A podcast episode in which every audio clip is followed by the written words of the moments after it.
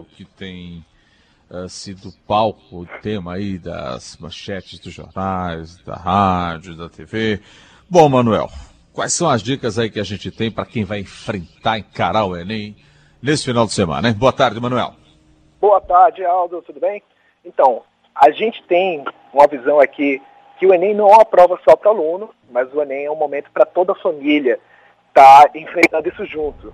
E o que acontece muitas vezes, a gente sente, é que os pais, eles não recebem tantas dicas quanto os alunos. A gente chega e passa várias dicas para os alunos, eles recebem na escola, em aulão, em programas de rádio, na internet, está todo mundo dando um pitacozinho e acaba que cada família tem o seu jeitinho de lidar com esse momento da vida do estudante. E o que a gente estava conversando até hoje, mais cedo, é que o momento do Enem para os pais é um momento que a aceitação dele, a postura deles em relação ao aluno pode fazer toda a diferença.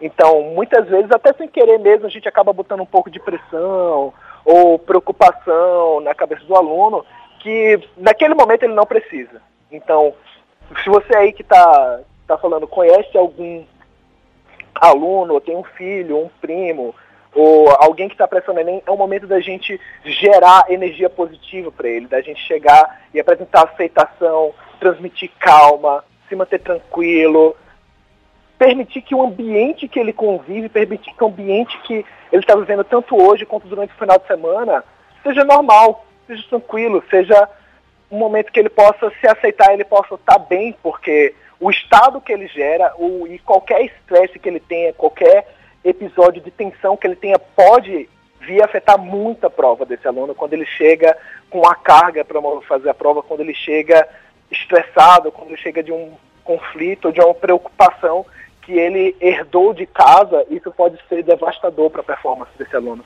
Então, enquanto família, enquanto amigos, enquanto pessoas que têm influência na vida desses alunos, esse é o momento da gente conectar com eles, da gente impartir uma energia boa para eles e da gente principalmente apoiar e de manter a calma, porque é só mais uma fase da vida que todos nós já passamos e que com certeza os nossos filhos e amigos vai passar por bem ou por mal. Legal. Valeu, Manuel. Até o próximo encontro. Até o próximo. Obrigado, Aldo.